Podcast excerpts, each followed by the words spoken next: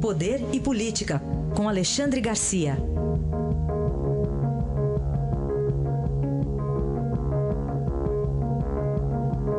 Já tivemos a lista de Janot, que virou lista de Faquin. Será que vem a lista de Palocci agora, Alexandre? Bom dia. Bom dia, Raíssa. Pois é, a expectativa agora é a lista de Palocci. Olha, e não é pouco, porque além de ter sido ministro da Fazenda, né, e, e, segundo depoimentos da Odebrecht era o, o arrecadador, eh, depois foi ministro de Dilma, como consultor eh, se envolveu com muitas empresas aí, ele, ele tem muito que contar. Né?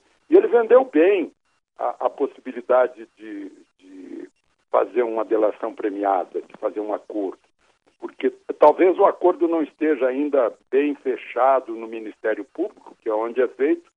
Ele explicou para o juiz Sérgio Moro que ele não podia dizer nada ainda, né? é, é opção dele, ele tem o direito de ficar calado negou muita coisa, né? negou que fosse o italiano, negou que tivesse recebido propina, jamais, jamais, jamais repetir, mas ao fim fez a oferta.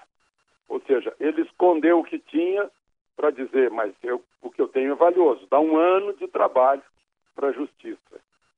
Eu tenho muita coisa, tenho datas, tenho, tenho nomes, tenho valores, tenho muita coisa. Uh, e estou à disposição. Foi, foi essa foi isso que se ouviu lá na oferta de, de que já está desde setembro do ano passado preso há mais de meio ano e já deve estar com as, com as resistências enfraquecidas né, pela prisão. Eu fico imaginando a, a, gente ficar 24 horas numa prisão, imagina uh, seis meses como, como fica. Né? Então ele está tá disposto sim a falar e a, e a lista de Palocci deve dar frio na espinha de muita gente. Certamente, hein? deu uma sinalização clara ali, vamos ver o que vem pela frente. E o depoimento de Léo Pinheiro, ex-presidente da OAS, acho que chamou muita atenção a ordem que ele diz ter recebido? Então, recebendo ordens, recebendo ordens de um ex-presidente que ainda se sentia com autoridade para mandar destruir provas. Estava muito preocupado, contou o Léo Pinheiro. Ah, mas dando ordem para o dono de uma das maiores empreiteiras do país, um ex-presidente da República. É uma coisa para a gente pensar, né? Essa, essa autoridade, essa chefia continuava no centro dos acontecimentos. Eu imagino, uh, em relação à presidente Dilma, qual seria o grau de, de hierarquia, de autoridade do ex-presidente Lula. E Léo Pinheiro confirma coisas que, que cinco depoimentos da Odebrecht confirmaram em relação ao sítio de Atibaia que o triplex de Guarujá é de Lula, de Dona Marisa, estiveram lá os dois. Depois Lula ainda pede para não ir e mandar o filho no lugar dele com Dona Marisa, porque estava em campanha. Quer dizer, o Lula já sentia que tinha alguma culpa nisso, não poderia ser visto junto ao triplex. Né? Não poderia ser visto lá com o triplex. Da mesma forma, a defesa, que nega, nega enfaticamente a, a propriedade de Lula nos dois imóveis que significa que, se for comprovada essa posse de Lula, embora não propriedade uh, escriturada no cartório, né, a, verdadeira posse de fato uh, dos dois imóveis, isso significa já a ilicitude na aquisição uh, em, em haver esses, esses imóveis. Esse é o resultado do depoimento de Léo Pinheiro até agora, pelo que a gente viu.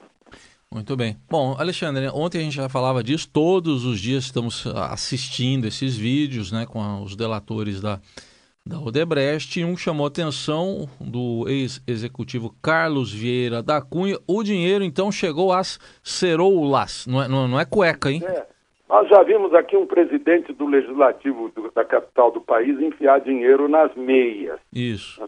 Depois, quando a polícia foi à casa dele, ele enfiou dinheiro no, no motor da, da jacuzzi da casa dele. e, e, fugiu pelos fundos pulando o muro. Um negócio incrível. Agora aparece um que tem uma cirola especial. Hum. Cirola porta dinheiro. Uh, deve ter uma elasticidade tal que comporte muitas notas, porque os valores são grandes. Na meia também ele punha. Era dinheiro lá do, da reforma do aeroporto Santos Dumont, né, que está junto com a reforma do aeroporto uh, Santa Genoveva de Goiânia. Foi ele recebendo dinheiro para o PTB, Carlos Wilson, presidente da Infraero, recebendo dinheiro uh, do, do, do, PT. Agora é interessante, não, é, não são só os, os delatores e os que pegam dinheiro que nos fazem rir né, no meio da tragédia. Uns coleguinhas nossos também. Eu vi ontem uma notícia exatamente se referindo a isso e lá no fim vinha a ressalva. Não conseguimos uh, ouvir uh, uh, Carlos Wilson. Sei. Eu recomendo. Não daria mesmo, né? Uma sessão espírita, né? Que faz oito anos que ele já não está conosco. Isso. Morreu é. em 2009, Carlos Wilson, né? Pois é. E tem uma outra história que também é divertida, que tem a ver com aquele, com, com o projeto de Renan Calheiros do abuso de autoridade. Foi na sessão de ontem, uh, numa comissão do Senado, uh, em que se decidia sobre o relatório feito por Roberto Requião, e havia o, o Caiado liderando um bloqueio, né?